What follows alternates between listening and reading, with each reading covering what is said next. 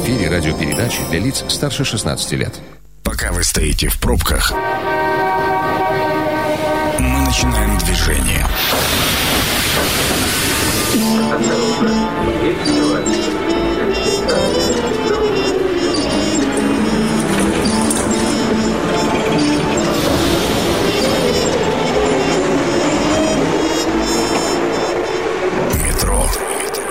Главные темы Красноярска.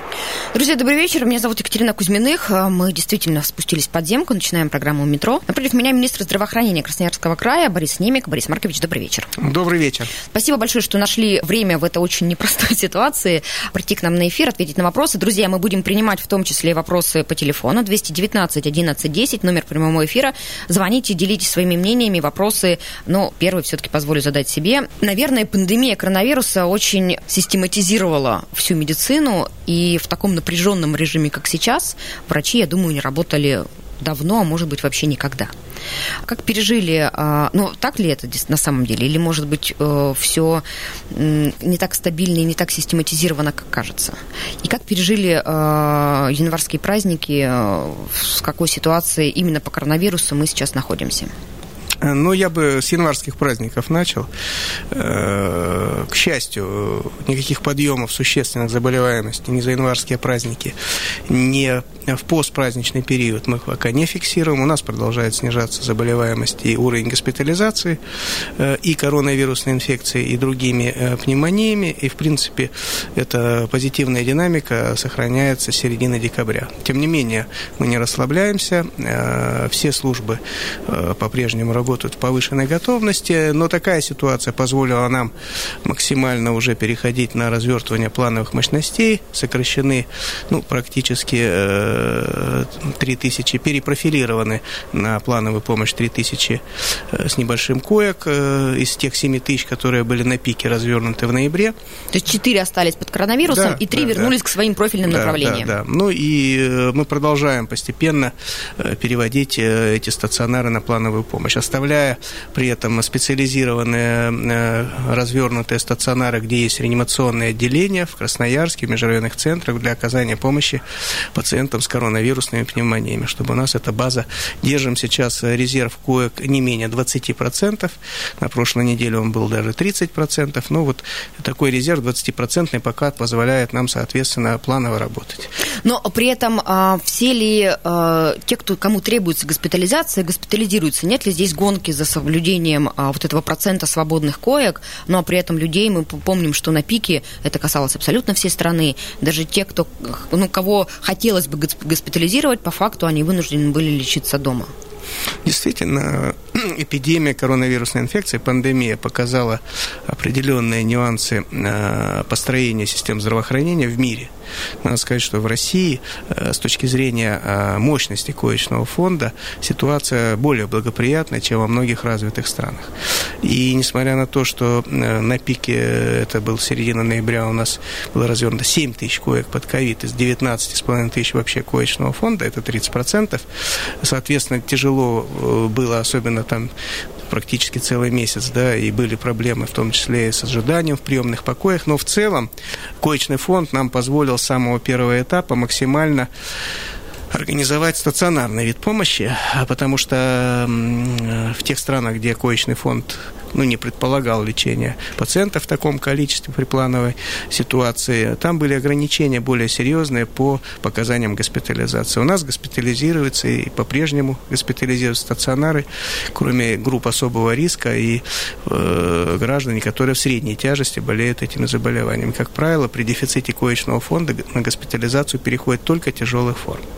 Вот, соответственно, нам позволяет коечный фонд госпитализировать и средне тяжелые формы для того, чтобы они потом потом ну, не стали запущенными. Поэтому в этом плюсы все-таки достаточно серьезные. Край еще здесь э, в этом отношении и в Красноярске, и в ряде межрайонных центров. Вот последние годы те новые мощности, которые мы построили, именно корпуса крупных больниц, Краевая, БСМП, больница в Богучанах и еще ряд э, корпусов, которые действительно были построены, они позволили нам вот эти резервные базы, э, соответственно, иметь, потому что это не просто перинатальные центры, которые были в том числе задействованы соответственно, их оборудование для лечения больных, там и реанимационное оборудование и так далее. То есть вот эти мощности позволили нам, несмотря на все сложности, э, все-таки, я считаю, э, пройти самую большую волну, которая была в ноябре, э, с, ну так скажем, с меньшим рядом, чем могло бы быть.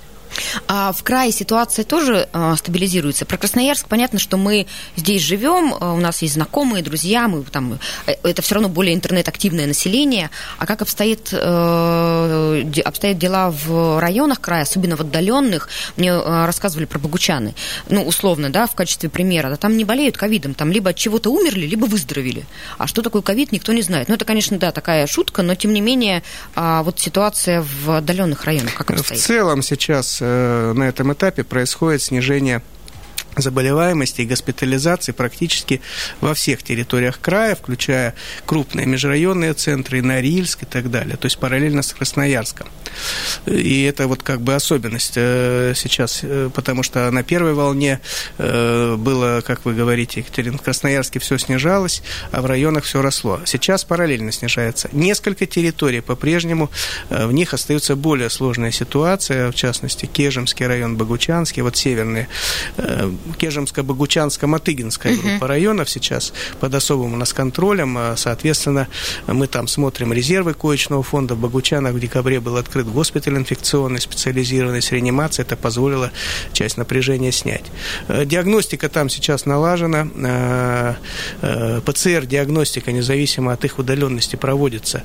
И заборы происходят ежедневно. Доставка осуществляется в Красноярск. Но местных лабораторий там все равно нет? Нет, местных нет. Ближайшая Ближайшая лаборатория, которая будет готова в феврале, это Канск. Соответственно, эта группа районов будет, соответственно, отправлять анализы в Канск. Но мы смотри, смотрим на контроле, держим.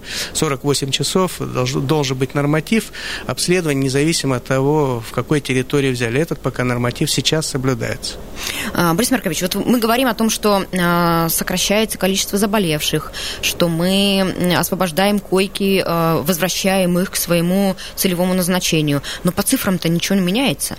Каждый, каждый день а, мы смотрим там 300, 330, 340 заболевших, а, ну там 20-25 вчера по данным, или даже от сегодняшней цифры 28 погибших, умерших. Ну как бы вот по ощущениям цифры не, не снижаются. Откуда мы, за счет чего мы позволяем, нам удается освободить койки? Э, я скажу, э, с точки зрения оперативной информации, статистики, есть два официальных инструмента федеральных, которые фиксируют ситуацию и позволяют э, принимать управленческие решения. Э, вот тот инструмент, который на стоп-коронавирусе формируется по данным Роспотребнадзора, и инструмент Федеральный регистр заболевших ковид, э, который находится на разных этапах лечения. Они в оперативной статистике несколько расходятся, угу. и, соответственно, когда реальную картинку мы смотрим, оперативный инструмент один от другого несколько отстает. Поэтому Э, сейчас мы говорим о федеральном регистре и об уровне госпитализированных конкретно пациентов с конкретными заболеваниями в стационары. И вот этот регистр пока четко понимаем, ну, мы реальную картинку не просто по регистру видим, угу. мы по больницам. Ну, У нас, конечно. хочу сказать, что с самого начала эпидемии, 16 э, марта у нас эпидемия, первый заболевший был в прошлом году, э, в краевой больнице был создан клинический оперативный инновационно-конститутивный центр, значит, практически с 25 марта каждый день, 7 дней в неделю, 24 часа в сутки. И, и вот э, до сегодняшнего дня этот центр занимается э, мониторингом всей ситуации по всем стационарам края. Угу. Консультации тяжелых больных, наличие мест, наличие ИВЛов, наличие кислорода и так далее. То есть мы по каждому учреждению знаем конкретно, что происходит. Э, там работают в этом центре, привлекаются консультациями главный реаниматолог края, главный пульмонолог края, главный инфекционист края, сотрудники краевой больницы, э, если нужно, детской больницы, что касается детей. Ну, то есть вот здесь мы точно отдаем себе отчет, что происходит то на каждой территории. То есть это центр управления всеми абсолютно да. ковидными госпиталями всеми, на Всеми ковидными госпиталями. Принимая решение, мы, конечно, получаем информацию из этого центра, которым руководит оперативно главный врач краевой клинической больницы Егор Евгеньевич Корчагин, и принимаем совместное решение. Знаете, еще хотела задать вопрос, а, такой скорее мое любопытство а, удовлетворить. А, опять же, статистический. А, если смотреть федеральную статистику, там всегда указывает а, процент бессимптомного носительства. Так вот, этот процент все время снижается. То есть когда-то он был 25, сейчас он на уровне 10. Ну, мне кажется, как не специалисту, что значит ну, как бы те, кто носят бессимптомно, выявляемость снизилась, а они просто про них не знают, поэтому больше выявляют тех, кто уже болеет, там, в средней тяжелой форме, в легкой форме, ну, то есть у кого уже точно диагностирован ковид, и поэтому вот этот процент бессимптомных все время сокращается.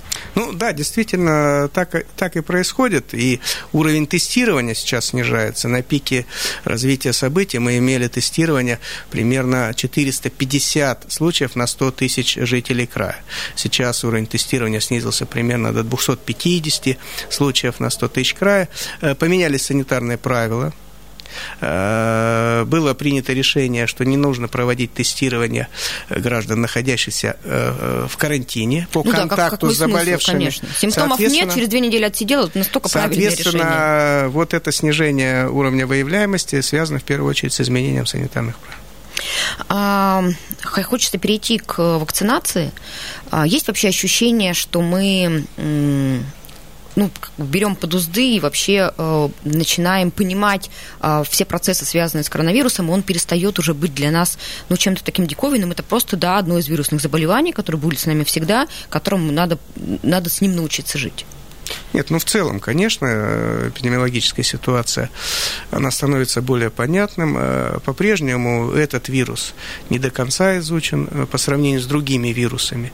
И продолжают ученые его изучение. Э, просто это достаточно интенсивно происходит. С точки зрения этапов борьбы у нас всего, в принципе, три шага было. Первый шаг, не только у нас и в мире, первый шаг – это организовать стационарную помощь тяжелым больным, что, в принципе, получалось везде по-разному, но тем не менее, э, соответственно, готовились базы, и они были готовы и принимали больных. Второй шаг – это разработка эффективных лекарств.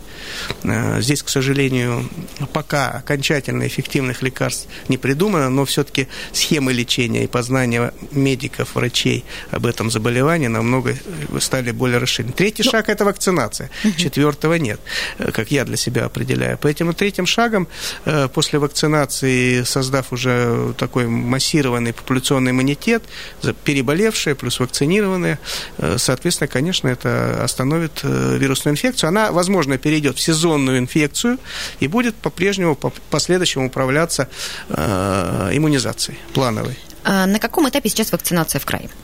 В крае э, созданы условия полностью для начала массовой вакцинации. Что это включает? Э, на наших центральных базах по приему вакцин созданы условия, что мы можем получить одновременно до 470 тысяч доз вакцины. Это вполне достаточно, чтобы в том заданном параметре, соответственно, э, получать вакцину. Мы подготовили 68 сейчас медицинских организаций, где пункты вакцинации есть практически во всех территориях края.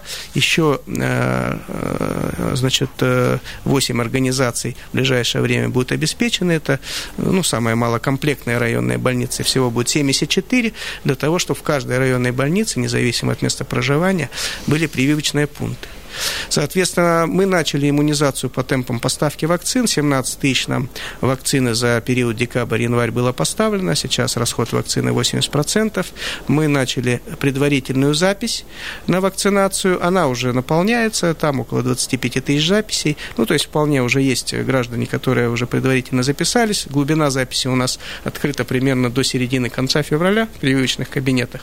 Э, поставки вакцин э, прогнозные в край следующие следующее. До конца января э, мы ожидаем около 40. До конца 40, февраля? Января. Января. Ага, еще 40-45 тысяч доз.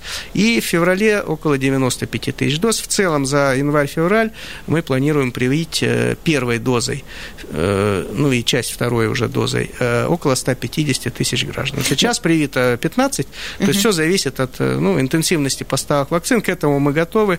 В целом по тому уровню охвата населения, которое мы должны вместе с гражданами обеспечить. Это, напоминаю, бесплатная добровольная вакцинация, но она очень важна для всех, кто не переболел, особенно для групп риска, лиц пожилого возраста, проживающих в закрытых социальных интернатах. Мы там активно сейчас тоже проводим иммунизацию. В первую очередь защитить этих граждан нужно, потому что у них заболевание протекает с осложнениями, более тяжелой формы и большая летальность.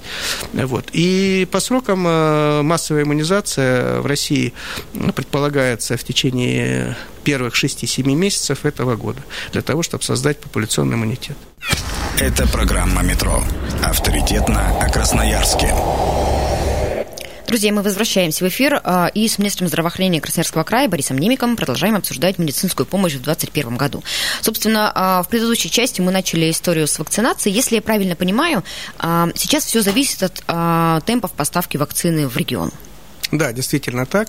Ну и от э, нашего настроя на то, чтобы... Ну, то есть э, система готова, прививочные пункты готовы. А я сама, честно, позвонила, наверное, неделю назад. Мне сказали, что вот в настоящий момент вакцины нет. Она планируется поставка к 4 февраля. Э, вежливо записали все мои контактные данные, но, правда, пока не перезвонили. Жду, когда перезвонят и назначат, собственно, время и дату, в которой нужно, э, нужно прийти. Ну, э, вот судя по той динамике и глубине записи, которая сейчас сформирована, э, достаточно большой спрос на вакцину? На этом этапе я считаю, что да, информация до граждан дошла и так далее. Понятно, что нам темпы нужно будет увеличивать, но, э, тем не менее, и медицинские работники, и наши граждане сейчас активно идут, э, граждане пожилого возраста, говорит о том, что э, все-таки информация есть, и только времени немножко пока не хватает потому что несколько всего, пару недель Но есть идет еще, запись. Есть же еще опасения. Люди хотят посмотреть, как будут переносить да, да, вакцину да, те, кто да. ее поставила. Вот мы на них понаблюдаем, если у них все в порядке, то мы тоже придем. Да, от этого тоже будет многое зависеть. Мы ведем учет и поствакцинальных осложнений и так далее, пока у нас нет каких-то э, серьезных здесь проблем. Поэтому, конечно, эта информация, наша задача максимально информировать людей о том, как все проистекает и есть ли дополнительные ограничения и так далее. Пришло время принять телефонный звонок от слушателя. Внимание! Мнение сверху. Здравствуйте, вы в эфире. Как вас зовут? А, здравствуйте, меня зовут Андрей. Да, Андрей, мы слушаем ваш вопрос или мнение.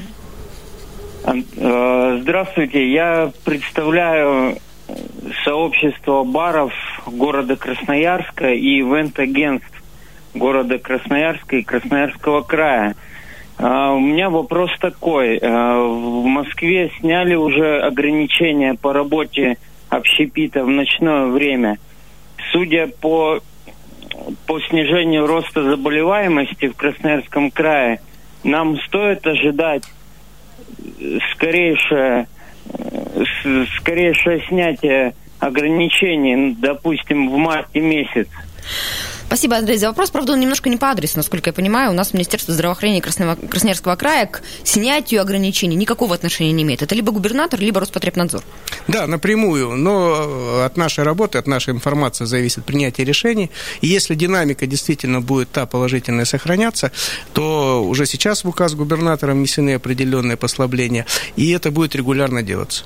Ну, то есть, в общем, мы смотрим по обстоятельствам. Да как, по развитию как, как ситуации. А, Борис Маркович, а в торговый центр, как это сделала Москва, пойдет вакцина? Мы прорабатываем сейчас, э, э, у нас есть предложение от крупных торговых центров об организации таких мобильных э, кабинетов для вакцинации. Здесь есть вопрос, связанный с тем, что вакцина ставится дважды, и, соответственно, и в первые не менее после 21 дня, и поэтому, если гражданину удобно будет прививаться дважды ходить в этот центр, то тогда эта услуга там будет востребована.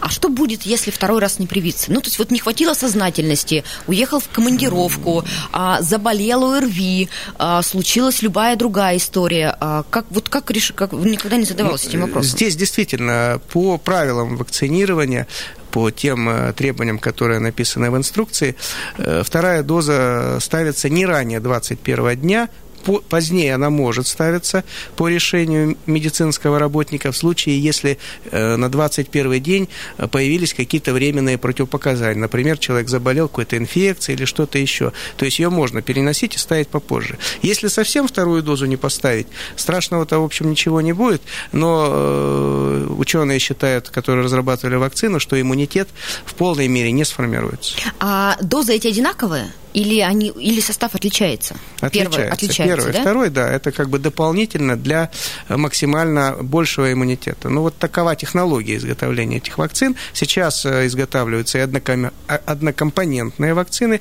И вообще, э, с точки зрения э, дальнейшего развития производства вакцин и разработок, конечно, когда сезонность этого заболевания, если оно приобретет, вакцины будут дальше совершенствоваться.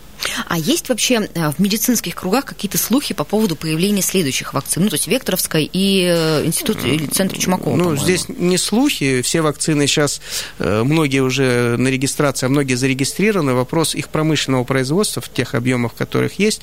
Здесь официальная информация, которая озвучивается и на федеральном уровне, что в феврале начнется промышленное производство векторовской вакцины феврале. Ну и, соответственно, то есть понадобится еще ну, месяц-два для того, чтобы да, она дошла в до... В таких количествах, да, которые нужны для вот массовой иммунизации, пройдет какое-то время, и она начнет более масштабно поступать. А за кем дальше выбор? Вот пришла я в поликлинику, могу я выбрать? Нет, мне, пожалуйста, вот э, спутник Ви, а вот мне, пожалуйста, Векторовскую. Как, как я кто э, убежден и надеюсь, что, э, конечно, будет выбор, когда будет несколько вакцин. На это, в принципе, сейчас настроена политика. Кроме того, что будут отдельные категории населения рекомендации по отдельным вакцинам. То есть какие-то вакцины будут более показаны гражданам ослабленным, например, там, слабым иммунитетом из групп риска, какие-то более здоровым молодым гражданам. То есть вот такое, скорее всего, будет дальше дифференциация. А, Борис Маркович, ведь э, не секрет, что за время э, пандемии, пока у нас были перепрофилированы многие койки, э, многое плановая помощь ну, была на стопе. А, какие-то направления просто не оказывались, где-то это была только экстренная помощь, и плановые там операции, наблюдения, какое-то лечение, все это тормозилось. Очевидно, что, ну вот мы разговаривали с Андреем Арсеньевичем Модестовым, он говорил, что на ну, очень существенно, например, э, снизилось первичное выявление рака. Понятно, что рак никуда не делся, мы просто про этих пациентов не знаем. И, соответственно, как только у нас немножечко ослабится и войдет в привычное мирное русло ситуация с коронавирусом, у нас э, вспыхнут все остальные направления. Вот мы готовы к э, наплыву и вот, собственно, разгребать те завалы, которые у нас по всем остальным направлениям сформировались естественным образом. Ну, действительно, мы, видели, мы видим и по 2020 году, и по началу 2021 года, что в первую очередь э, на состояние здоровья э, повлияло э, и ограничение, и опасения людей, и самоизоляция отдельных категорий граждан, которые боялись и не ходили в поликлинику, даже мы же даже не останавливали работу поликлиник, да. да, но тем не менее было опасение как раз вот поликлинической части по выявлению заболеваний, по диспансеризации, это больше сейчас сказывается на состояние здоровья, потому что все-таки стационарная медицинская помощь и ее ограничения в плановом режиме не приводили к серьезным каким-то эксцессам. Всю экстренную помощь мы оказывали во всех стационарах края, переправляя, если нужно, потоки пациентов из одной больницы в другую. Онкологическая специализированная помощь стационарная в полном объеме оказывалась, химиотерапевтическая помощь в полном объеме. Мы не останавливали эти виды помощи. Но вот работа поликлиник по разным причинам Э, отнош... ну, поведение людей, которые вынуждены были ограничивать себя и не посещать поликлинику, конечно, привело к тому, что за счет того, что мы диспансеризацию э, фактически уменьшили, профилактические осмотры, э, проблемы сейчас возникают. Конечно, мы сейчас стараемся в первую очередь поставлена задача максимально быстро развернуть диспансеризацию, профилактические осмотры граждан. У нас есть для этого ресурсы. У нас начало активно снова работать сейчас выездные формы, уже мобильная поликлиника по сельским территориям краевой больницы направленная пошла. Поезд здоровья работает. Кстати, он не прекращал свою работу, независимо от обстоятельств. Все-таки мы не прекращали поезд здоровья, который ездил по станциям, осматривал. Но мы э, существенно фиксировали сокращение количества граждан, которые туда обращаются. Ну, слушайте, даже сейчас, ну, я лишний раз бабушку не отправлю в поликлинику. Э, поэтому мы предполагаем, во-первых, при этапе вакцинации многие вещи мы рекомендовали сделать параллельно, особенно гражданам, которые долгое время не посещали посещали поликлинику, мы так делали при вакцинации против гриппа, провести первый этап диспансеризации, угу. если человек согласен, в период вакцинации. Ну, то есть пришел, можно пройти профилактический осмотр, и это все доступно будет. И такая задача поликлиникам поставлена. А, никак не могу соскочить с тем коронавируса. Очень уж много вопросов. А, ну, наверняка знаете, что помните ситуацию, когда были большие проблемы с лекарственным обеспечением. А, как-то стабилизировалась ситуация, появились лекарства в аптеках. Удалось эффективно наладить вот эту систему с бесплатной выдачей лекарств для лечения коронавируса э, домой? Или есть здесь проблема?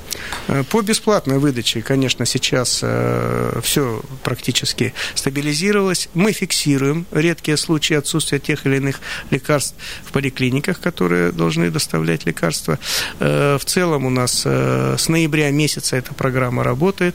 Э, федеральных средств уже было выделено 160 миллионов. Вот вчера очередной транш еще 60 миллионов на февраль-март. Угу. Лекарства практически все удалось нам купить быстро, за исключением интерферонов, это капли в нос, которые оказались самые такие, вроде самые распространенные лекарства, но спрос был такой ажиотажный, что производители не справились. Сейчас мы имеем эти лекарства, то есть под все схемы, и орбидол, и фавипиловир, и гормоны, Особенно орбидол-то как же жить без орбидола, вот, вообще да. непонятно. Но это те лекарства, которые входят э, в девятую версию временных рекомендаций. Я по поводу эффективности сказал, к сожалению, во всем мире не удалось пока найти решение, поэтому здесь задача медицинских работников все-таки э, меньше вреда нанести при лечении э, заболеваний, э, пользуясь небольшим количеством препаратов, их всего немного, сейчас два только противовирусных препарата рекомендованы из всех, из всей линейки. Это какие?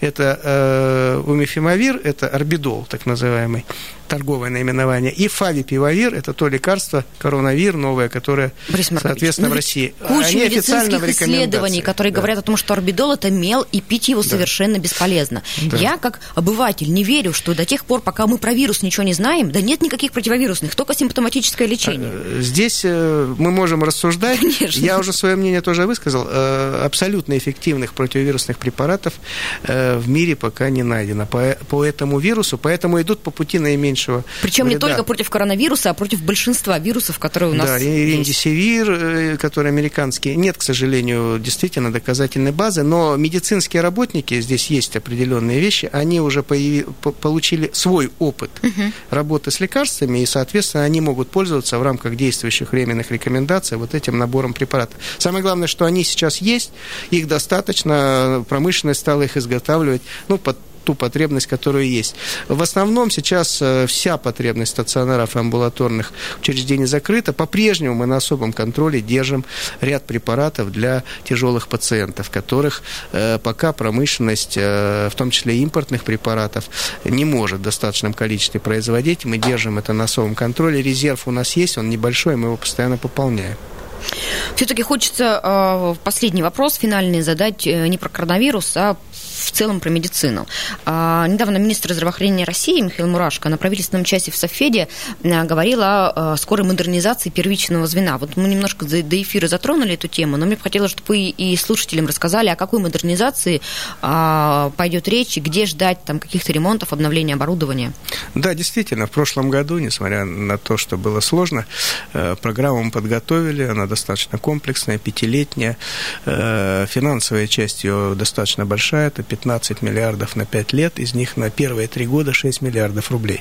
Это ремонты. 90 учреждений, 88 краевых и 2 федеральных ЗАТО, ремонты э, больниц и поликлиник, районных больниц и поликлиник, э, не краевых, не крупных больниц, приобретение медицинского оборудования, э, чуть больше 2,5 тысяч единиц для обновления парка техники, приобретение около 300 автомобилей для врачей, для доезда для больных, либо для перевозки пациентов к местам диагностики в поликлинику, либо для доставки анализов. А, и строительство. Семь поликлиник мы включили в этот проект. У нас уже часть поликлиник строится за счет краевого бюджета. Семь поликлиник. Э, в этом э, году, ну, в начале следующего года сдача поликлиники в Покровском новой.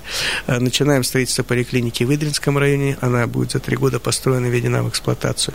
В Емельяновском районе, в селе Емельяново, современная поликлиника будет построена в течение ближайших двух с половиной половиной лет.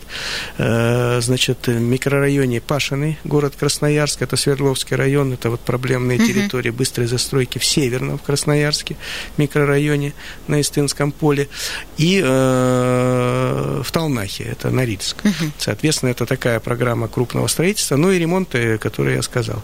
Соответственно, кроме этого, это, конечно, не только деньги, ремонты и все, это изменение, э, и в основном это направлено больше на сельскую медицину, там большая часть программы кадрового обеспечения. Вот, мы будет много... ли кому работать на этом да, оборудовании, хотела Мы на самом деле идем здесь на опережение, э, все-таки в последние два года много принято краевых решений, краевое законодательство вместе с депутатами законодательного собрания, губернатор края, э, соответственно, очень серьезно здесь в этой теме давал поручение медицинский университет, приняты законы о краевом образовательном сертификате, о поддержке социальной медицинских работников, врачей, которые работают в межрайонных центрах, это миллион дополнительно, то есть это программа краевая земский врач, дополнительно к федеральной. Угу. Аренда жилья и так далее, много мест соцподдержки, сейчас решаем вопрос все-таки по увеличению, ускорению темпов строительства жилья в территориях для врачей и средних медицинских работников, что в целом в ближайшие вот 3-4 года в рамках программы по первичке должно позволить обеспечить в основном полное укомплектование по нормативам первичного звена. Это целевая подготовка, это образовать сертификат. То есть, по сути, это специалисты, которые сейчас готовятся на первых курсах университета, э, нашего медицинского или медицинских техников, которые придут в сеть работать как раз вот под эти новые мощности, развернутые, доукомплектовав учреждения. Это важная задача, сложная, и, соответственно, мы сейчас ей занимаемся. Ну, через три года посмотрим на результаты. А, друзья, к сожалению, время эфира подошло к концу. Я напомню, что в гостях у нас был министр здравоохранения Красноярского края Борис Немик. Обсуждали мы медпомощь в 2021 году. А, прощаемся с вами. От себя хотела бы попросить всех пациентов быть сейчас особенно более вежливыми, чуткими, внимательными по отношению к врачам. Им очень непросто работать в нынешних условиях. Ну и напомню, что программа «Метро» будет опубликована на сайте 102.8 FM. Эм. А, всегда можете переслушать выпуски в интернете. Спасибо большое вам. Всего доброго. Крепкого здоровья всем. Станция конечная. Поезд дальше не идет. Просьба освободить вагоны.